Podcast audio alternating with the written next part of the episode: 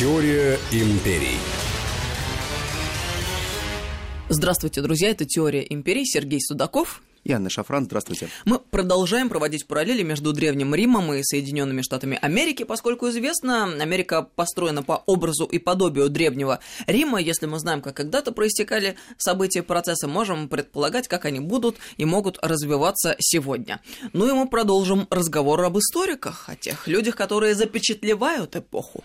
Дело в том, абсолютно верно, дело в том, что мы каждый раз, когда говорим о каких-то событиях, мы же э, вряд ли можем быть действительно свидетелями этих событий. Нам кто-то это пересказал. Э, наверное, очень ценно тогда, когда мы читаем о тех или иных событиях, об императорах, о цезарях, о тех современниках, кто жил рядом с ними, кто мог описывать их нравы, обычаи, о тех, кто мог говорить о другой истории. Вот классическое описание истории – это некая хронология, но хронология скучна – Дело в том, что сама хронология, она вам дает просто определенный событийный ряд. А что вам это дает событийный ряд? Да ничего, по большому счету. Вы просто знаете, как развивалась хроника событий. Вы не знаете характеров людей. Вы не знаете тех, кто делает эту историю. А любую историю делают люди. Их характер, их вредность, их доброта, их душевность. Но вот есть те люди, которые относились к истории по-другому. Вот если мы говорим о таком да, часто очень интересном, феномене, таком человеке, как господин Светоний. Вот Светоний, он сделал очень много для того, чтобы показать историю с другой стороны. Во многом он обязан, конечно же, э, тем, что он стал историком, э, его знакомством с Плинием-младшим. Плиний-младший был вхож э, во все так называемые первые круги, первые эшелоны власти. Он был первым организатором некого политика философского сообщества, куда приглашались самые умные, талантливые и пафосные люди, как именно так считалось в Древнем Риме, для того, чтобы можно было вести светские политические беседы. Войти в этот круг можно было исключительно по крови. Не сколько по таланту, а сколько по допущенности к той информации, которая там обсуждалась. Дело в том, что обычный человек не мог войти в эти философские кружки или политические кружки, потому что обсуждения сплетен были неинтересны обсуждение сценариев развития жизни империи, развитие политического устройства, продвижение или уменьшение роли Сената, каким образом будут назначены следующие консулы, это, конечно же, было очень и очень интересно. Итак, Светоний попадает в как раз этот кружок. И вместе с Плинием-младшим он начинает осознавать очень важные моменты, что если записывать то, что говорится там – это станет настоящим ярким напоминанием всем последующим поколениям, какова была настоящая история. И вот тогда из-под его пера выходит очень известное произведение, которое называется «Жизнь Цезарей». Казалось бы, жизнь Цезарей. Очень много кто писал описание а, жизни Гая Юлия Цезаря, но мало кто писал о неких случаях, событиях, некоторых смешных э, случаях и зарисовках, для того, чтобы можно было понять, каким образом характеризовались эти люди. Как люди. Не как иконы эпохи, а просто как человек. Для того, чтобы можно было понять, что такое нравы Рима, что такое обычаи, что, что было на столе. Почему э, существует мнение, что, например, э, всегда э, все императоры, они утопали в роскоши, а кто-то, наоборот, был э, скромен, кто-то, наоборот, был сварлив. Вот даже та классическая фраза деньги не пахнут, которые относятся к тому времени, когда все туалеты общественные в Риме, они были платные. Мы прекрасно помним, как э, фраза сына императора, который очень сильно хотел пристыдить отца, что мы Рим, мы прославленный град на холме, но мы до сих пор взимаем деньги за туалеты. Тогда отец взял монетку, поднес к его носу и сказал, понюхай, пахнет. И никогда, никогда не возвращайся к тому. Любые деньги, полученные в карман империи, это хорошо. И деньги никогда не пахнут. Это все те зарисовки, о которых мы получаем из страниц Светония. Светоний написал очень много. Он прошел очень большую политическую карьеру. Он пытался собирать практически все фишки, наверное, потому что никогда не был богат и знаменит. Вот есть люди, которые получают качеством, а есть кто-то количеством. Светоний был очень талантлив, но ему всегда хотелось быть равным с теми политиками и с теми большими мужами, которые правили Римом. Но, увы, ему это не удалось. И при помощи э, сильнейших ходатайств он стал секретарем императора. Секретариат императора он очень четко описал, что важнее всего быть никогда не советником императора и никогда советником первого быть абсолютно не престижно. Это престижно для простолюдинов, но не для тех, кто допущен к телу. Высочайшая роль и высочайшая честь – это быть помощником первого, потому что тебя слушают и уважают гораздо больше, чем простого советника. Советников много. Советники могут ошибаться. А вот характер и понимание человека, дружеские отношения, какая-то нормальная человеческая химия, она проникает только тогда, когда есть нормальные отношения. Вот эти нормальные отношения, они складываются так же, как старая творится история. Невозможно создавать историю без человеческих отношений. Можно сколько угодно говорить об истории с человеческим лицом, но именно Светоний становится тем историком, который шаг за шагом начинает нам рассказывать другую историю. Он нам рассказывает э, прекрасную историю коне Калигулы, которого он холил и лелеял настолько, что создал ему мраморный дворец, на которого он а, тратил денег столько, сколько стоила половина содержания Сената. И когда он ссорился с сенатом, он говорил, я обязательно моего коня сделаю сенатором, а потом и консулом, потому что он будет более качественным сенатором и более качественным консулом. Но Светоний не забывает еще вот про очень важный конфликт, который разрастается в Риме. Вот вся огромная империя, она всегда зиждется на простых человеческих качествах. И в один момент оказывается, что те группы лоббирования, группы доминирования, группы принятия решения, которые были в Риме, они начинают разрушать сам принцип империи. Они просто уничтожают эту империю. Им не интересно, как живет империя, как она продвигается. Становится время временщиков. Все сенаторы, все так называемые консулы, которые просто назначаются при императоре, они попросту пытаются быть комарами и вампирами, которые понимают, что у них есть их 3-5 лет, чтобы максимально много получить от государства и забыть про это государство.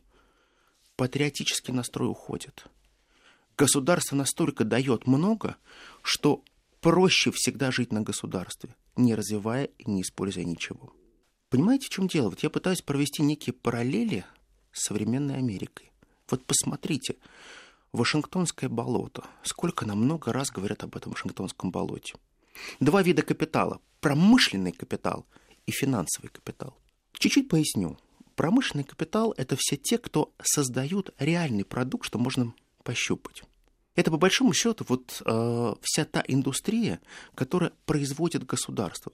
Начиная от автомобилестроения, тяжелого строения, э, заканчивая, конечно же, сферой НАСА, э, военными технологиями. Это все то, что можно пощупать руками. Это реальный продукт и реальный сектор. Когда оценивают, оценивают не потому, что можно пощупать. И так создана была Америка. Важно как раз не тот промышленный капитал, который есть, что можно пощупать, а некий виртуальный. То есть капитал мифа. Вот посмотрите, а, Рим действовал примерно так же. Сколько стоит Рим? Да непонятно, сколько стоит Рим. Ведь только Рим сам может оценить стоимость своей валюты. Сколько они стоят? Реальная стоимость. Ведь только Рим может назначить курс обмена динария по отношению к другим любым валютам его можно менять.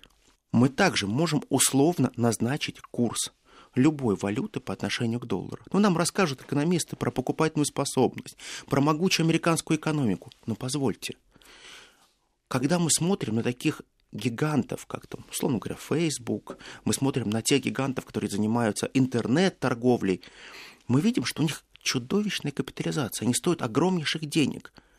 А у меня возникает вопрос – а как происходит эта капитализация?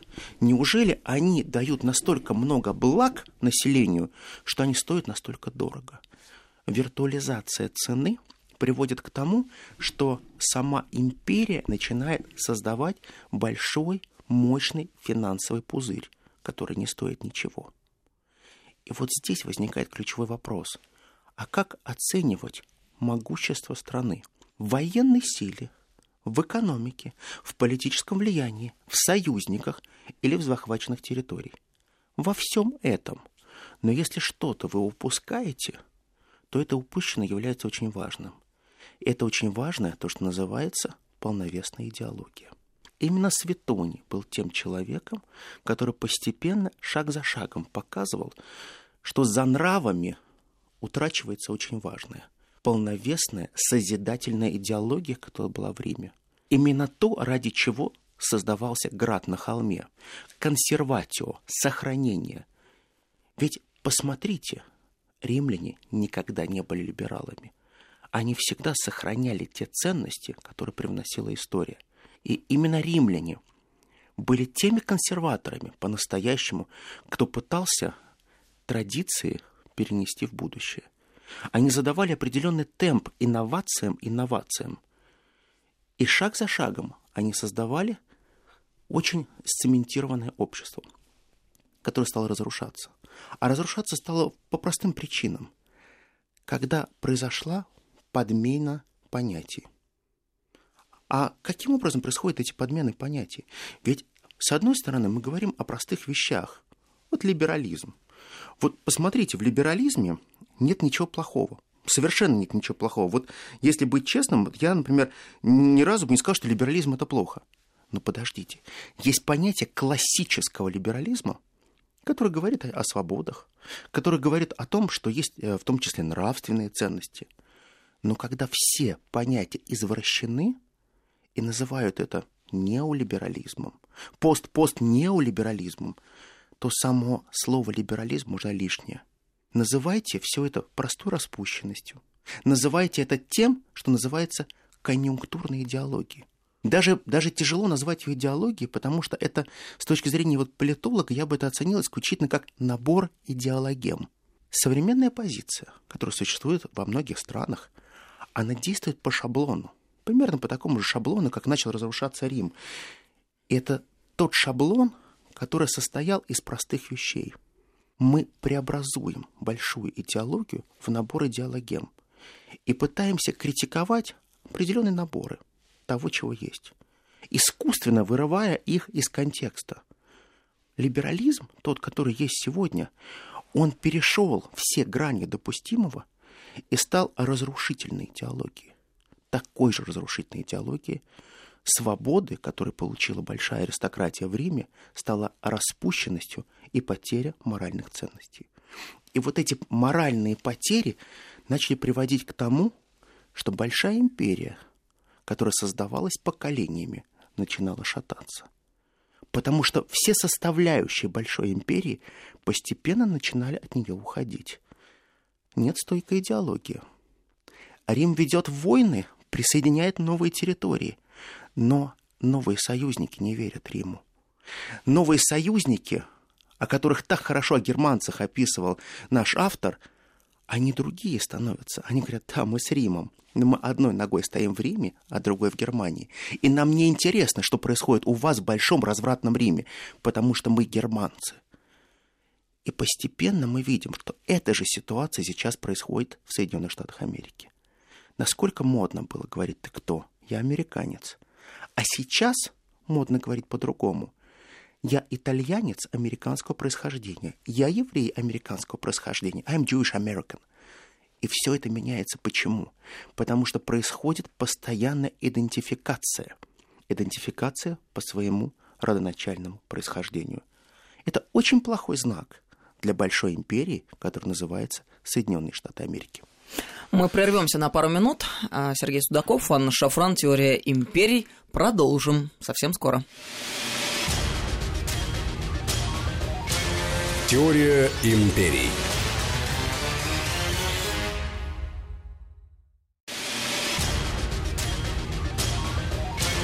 Теория империй. Продолжаем разговор. Очень интересная беседа о том, насколько взаимосвязаны с собой ценности, в том числе моральные ценности и настоящее, а также будущее государства и империи. Да, Интересная мысль. Да, совершенно верно. Дело в том, что если мы посмотрим по э, тем историкам, которые являются такими столпами, конечно, мы должны сказать и про Тацита. Тацит стал тем человеком, э, который шаг за шагом э, пытался показать, что история это есть, конечно, набор событий. Но он крайне боялся говорить о современной истории, потому что говорить о современной истории, в которой он жил, было очень очень страшно. Потому что, не дай бог, ты императора покажешь не в том цвете. Не дай бог, ты осудишь кого-то из его приближенных или э, в дурных красках проявишь а, те или иные нравы, которые существовали в Риме. Рим нельзя было критиковать. Можно было критиковать отдельных личностей, но ни в коем случае не империю. Империя а, это табу. Но зато мы узнаем очень много интересных вещей о том, как выстраивалась настоящая история. История в лицах – это один вариант. Но эту историю в лицах невозможно действительно а, написать, не основываясь на тех хронологических событиях, которые было. И Тацит, он стал именно тем историком, который создал полновесную преемственную историю. Это ту историю, а, которая показала нам, что Рим является основоположным сердцем для всех остальных цивилизаций. Я имею в виду цивилизации большой Европы. Я не говорю ни в коем мере ни про Африку, ни про Латинскую Америку. Нет, конечно же, нет. Я говорю исключительно про большую Европу, про все то влияние, которое оказывал Рим и Римская империя. Но он шаг за шагом действительно очень обтекаемо показывает, очень боится, ему очень страшно сказать о тех проблемах, которые есть в Риме. Наверное, это может быть и хорошо, потому что историкам достоверно установлено, что он написал, ну, если в сегодняшнем виде мы переведем это в печатные страницы, более 8 тысяч страниц. Это очень много. 8 тысяч страниц истории Рима. Но эта история очень качественная. Но вы знаете, мне кажется, иногда есть очень качественные фильмы и очень качественные книги, и, наверное, очень качественная музыка. Но не хватает души. Не хватает то, ради чего ты это смотришь, и ради того, что ты это читаешь. Качественный текст без глубокой авторского сопереживания, мне кажется, не очень дорого стоит. Хотя я могу ошибаться, это моя позиция исключительно. Но мне видится, что гораздо интереснее смотреть на историю как некого живого субъекта. Вот история в лицах мне нравится гораздо больше. Соединенные Штаты Америки именно поэтому стали, наверное, лидером с точки зрения их политических деятелей, которые выстраивали огромное количество автобиографий. Ведь именно о том, как вы напишете о себе, о вас будут говорить ваши потомки. Вы можете приукрасить себя, можете сочинить очень многое. Но все те ваши друзья, которые просто рассуждали о вас и ничего о вас не написали, означает, что так это все и осталось мифами. Вся та грязь, которая выплескивалась на вас, она также осталась где-то далеко. Главное — это то, что остается на бумаге. Это тот важный факт, который взяли на вооружение американцы. И американские политические деятели, они стали собирать всегда мемуары о себе с рассказами, со сплетнями, со встречами, с какими-то шутками, потому что это оказался тот жанр истории, который не стал не только самым продаваемым, но он стал и самым востребованным. Потому что если ты опишешь о себе те события, которые ты хочешь знать, они будут очень правильные. Но есть и другие истории. То, чего не удалось сделать Трампу. Трамп давно мог сделать а, о себе, нанять сотни историков, которым писали бы а, большую трампологию. Но на самом деле ему это не удалось. Потому что из всех тех книг, которые сейчас написаны про Трампа, мы в большей степени видим, что это критические замечания. И если мы внимательно посмотрим жизнеописание Трампа, то через 5, 10, 15 лет, когда мы будем говорить об этом президенте Соединенных Штатов Америки, у нас останется совершенно другое послевкусие. Взбалмошный, жесткий, человек, который может всегда менять свое мнение, который всегда хозяин своему слову. Это означает «дал слово, забрал». Все очень просто. И вот здесь мы видим, что сама история Америки, она создавалась теми историками, которые находились на территории Америки, и это во многом было связано с открытием для них, для себя той самой Америки. Ведь история Америки как таковой не существовала. Две тысячи лет Рима и история Америки. Ну как это можно сравнить? Конечно, это очень тяжело в сравнении. Но тем не менее, существовало огромное количество так называемых настоящих звезд, которые возглавляли американское историческое общество. И среди них мне хотелось бы отметить Фредерика Тернера. Фредерик Тернер а, жил в Висконсине. Это сказать, что это глушь, это вот значит не сказать ничего. Это конец цивилизации это вот фа фа фа фа фа фа фа far away. Это где-то очень, когда вот в, в, в знаменитом мультике Шрек говорят далеко-далеко-далеко в 30-30-39 царстве. Это граница с индейцами. Потому что где проходила граница с индейцами, за ней жизни нет. И Фредерик Тернер а, шаг за шагом начинает описывать, что такое цивилизация – И вот это цивилизационное движение он называет фронтиром. Мы уже как-то говорили про фронтир, о том, как он движется, ползет, этот фронтир. Но мне кажется, ключевая ошибка была в том, Фредерика Тернера, что он посчитал, что фронтир – это основополагающая основа прогресса. Что именно фронтир, который продвигается по континенту, он является основой прогресса Америки. Я считаю, что это неверно.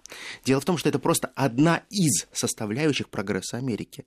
Потому что империя строится не только на своем континенте. Империи всегда нужен рост вне своего пространства. Фредерик Тернер об этом не говорил, но он давал некие оценочные суждения, и во многом он а, делил всех на своих и чужих. Он очень хорошо открыл мир индейцев, он показал их нецивилизованность, но во многом он как раз выступал крайне конъюнктурно. Он же прекрасно знал, что все индейцы очень разные. Он прекрасно знал, что все племена и все разные языковые э, племенные группы, они имеют совершенно разный статус – он всех равнял под одну гребенку и говорил, да, это неучи. О чем тут говорить? Это дикари. И от Фредерика Тернера мы все узнаем о том, что индейцы это просто дикари. К ним не надо относиться по-другому. Очень плохо так говорить, но во многом он называет их полулюди. Некрасиво. Вот совсем некрасиво.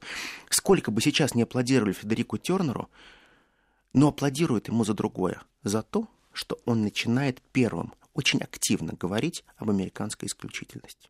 Он начинает открытым текстом говорить, что все, что делается в Америке, это превосходно, это самое лучшее, это самое качественное. Заметьте, именно об этом говорит Трамп. Любая встреча с любым представителем, будь то Ким Чен Ын или кто-то еще, она всегда проходит блестяще и замечательно. А знаете почему? Очень просто. Потому что эта встреча была с великолепным Трампом а с ним встреча пройти не может иначе. И когда он дает оценку, он дает оценку прежде всего себе, а не своему партнеру. Да, я замечательный, я превосходный, а как же, если я замечательный и превосходный, то встреча у меня всегда замечательный и превосходный. Очень-очень хороший разговор. Вы ничего не достигли, у вас нет результатов. Результат вторичен. Главное то, что вы говорите. Тернер начинает обучать американских политиков простой вещи. Говорите больше – Называйте больше прекрасных имен. Говорите о превосходной степени. Врите обо всем. Создавайте мифы. Эти мифы будут работать на вас. Конечно, вас поймают за руку. Конечно, вам когда-то скажут, что вы не правы. Но это будет потом, потом. Потому что сейчас это очень важно. Сейчастность – это то, о чем говорит Тернер, потому что без сейчастности невозможно создавать другую историю. А история мифа это есть история вашего успеха. Чем больше вы о себе расскажете, как вы успешны, это многие покивают головой и скажут, он правда успешен, она превосходна и она успешна. Мнение, создание этого мнения очень дорогого стоит. Поэтому американцы в этом настолько преуспели, что они создают такие качественные мифы, которые продаются гораздо лучше, чем многие другие товары. Но если мы говорим о очень крупных историках, мы, конечно же, не можем обойти, конечно же, Беккера. А Беккер – это такой вот столб настоящей американской истории. Это человек с и кандидатской, и докторской, человек, который возглавлял, был почетным президентом Американского исторического общества. Я сейчас говорю о той плеяде, которая появляется а, прежде всего в 30-е годы прошлого века. Это та плеяда, которая сохранила за себя статус а, корифеев топ of the топ, которые написали настоящую историю Америки, но я говорюсь, настоящая история Америки – это значит та история Америки, которая написана под диктовку конъюнктурного времени. О чем-то умолчать. Ведь сказать правду и солгать. А если что-то недосказать, это же не ложь. Мы же просто об этом умолчали. По большому счету, когда вы кого-то оцениваете, э, вы всегда даете кому-то негативную или позитивную оценку. Вот вам говорят, например, а как вы относитесь к Ким Чен Ыну, например? А как я могу к нему относиться? Я его лично не знаю. А я могу только объективно сказать, что он руководит Северной Кореей. Наверное, руководит неплохо, и жив по сегодняшний день, его не убили, значит, он что-то чего-то стоит из себя, как хороший политик.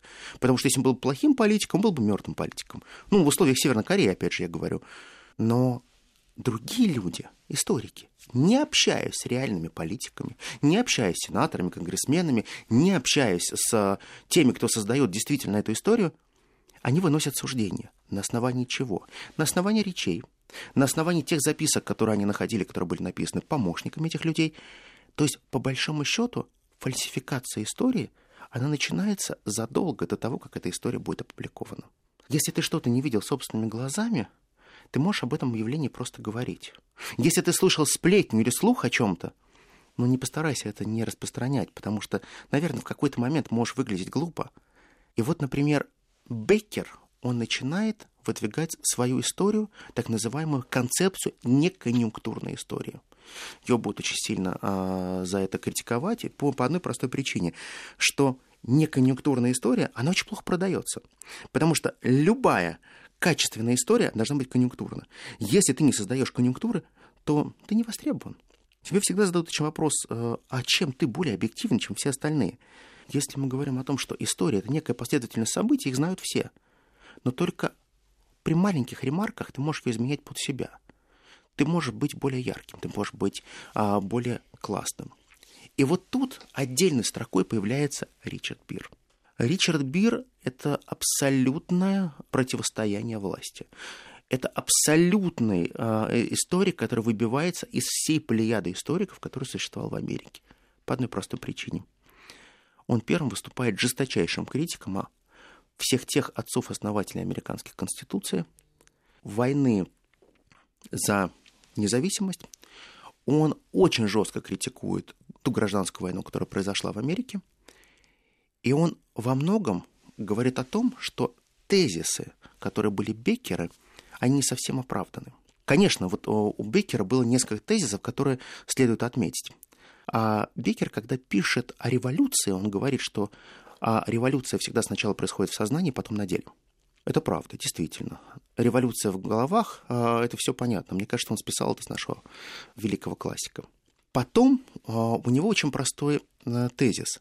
История делается не политиками, а мистер каждый из нас.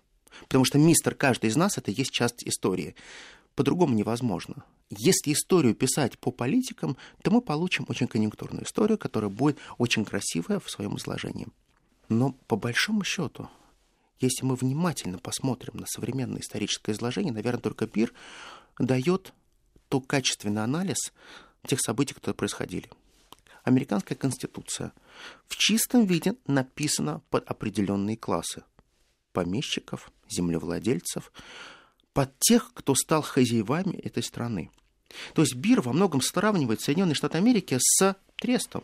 Но не тот трест, который у Генри лопнул, а с тем трестом, который а, просто был акционирован. Хорошо, это акционерное общество. Мы с вами договорились.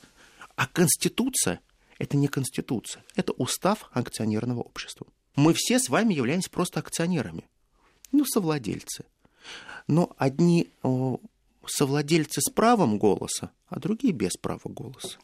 Вроде бы все хорошо, вы все можете голосовать, но изначально Конституция была написана так, что она создавала некое государство-предприятие для того, чтобы правящий класс жил очень хорошо. Об этом никто не говорит из американцев. Это табу. Про это запрещено говорить, потому что как вы можете говорить об этом? Вы сразу противопоставляете себя Большой Америке. Ведь Америка это открытая страна. Америка это та страна, куда может каждый приезжать, и каждый может говорить то, о чем он хочет. Но не все так просто. Оказывается, что Америка с ее большой историей, она всегда наполнена теми фактами, а в основном умалчивание этих фактов. Америка забывает своих героев с юга. А почему? Получается, южане, которые воевали с северянами, они являются гражданами второго сорта? Или северяне, которые выиграли, автоматически их записали в неудачники и лузеры? Ребят, подождите, они вас кормили долгие-долгие годы. Вы потребляли этот юг, вы использовали его, вы получали также прибыль от деятельности и проживания рабов, которые там работали. Вы почему-то об этом молчали всегда. И вы об этом не пишете. Этого просто нет. Вы считаете, что все южане были подонками, потому что они эксплуатировали труд рабов. Это ваше личное мнение. Но вы не забывайте, что история состоит из набора истин, а не правды, которая у каждого своя принцип написания истории совершенно другой. Наверное, а, единственный человек, который не говорил об исключительности, конечно же, Бир не говорил об этом. Он полагал, что вся американская исключительность – это большой миф. Вот правда большой миф. А когда ты человеку говоришь, что он а, не такой, как все, он избранный, это должно постоянно чем-то подтверждаться. Должны быть какой-то набор идеологем, которые бы так или иначе говорили о том, что ты другой, ты не такой, как все. Но он не видит этих идеологем. Такие же живые люди. Также пытаются строить так называемый град на холме. Но возникает вопрос, а в чем этот град на холме? В том, что постоянно идет война и экспансия? В том, что э, Соединенные Штаты Америки очень сильно заработали на чужом несчастье? Я говорю о Первой мировой войне. Заработок на несчастье – это то, что всегда делает империю более сильной. Империя всегда живет на крови.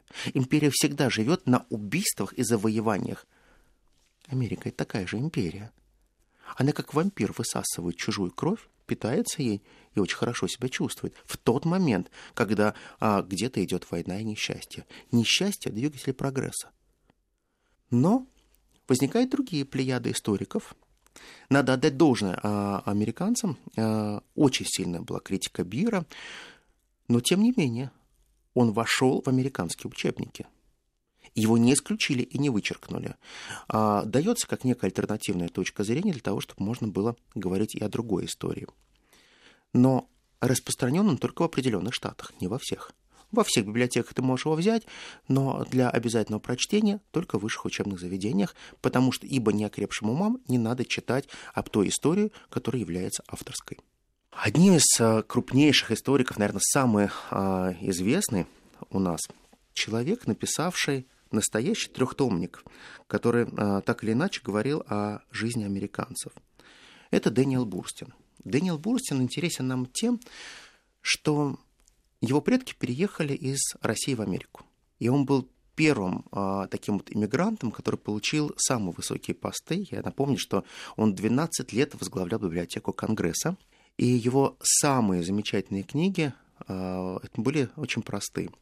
Это колониальный опыт американцев. Американцы, двоеточие, колониальный опыт.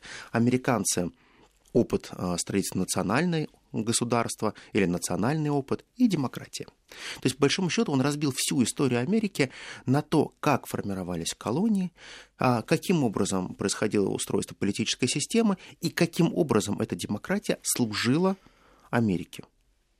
Так проблема в том, что он крайне конъюнктурный товарищ. Вот он написал ровно то, что хотят от него. Он вообще не стал писать про войну севера и юга. Понимаете, вот блестящая история Америки, в которой нет войны севера и юга.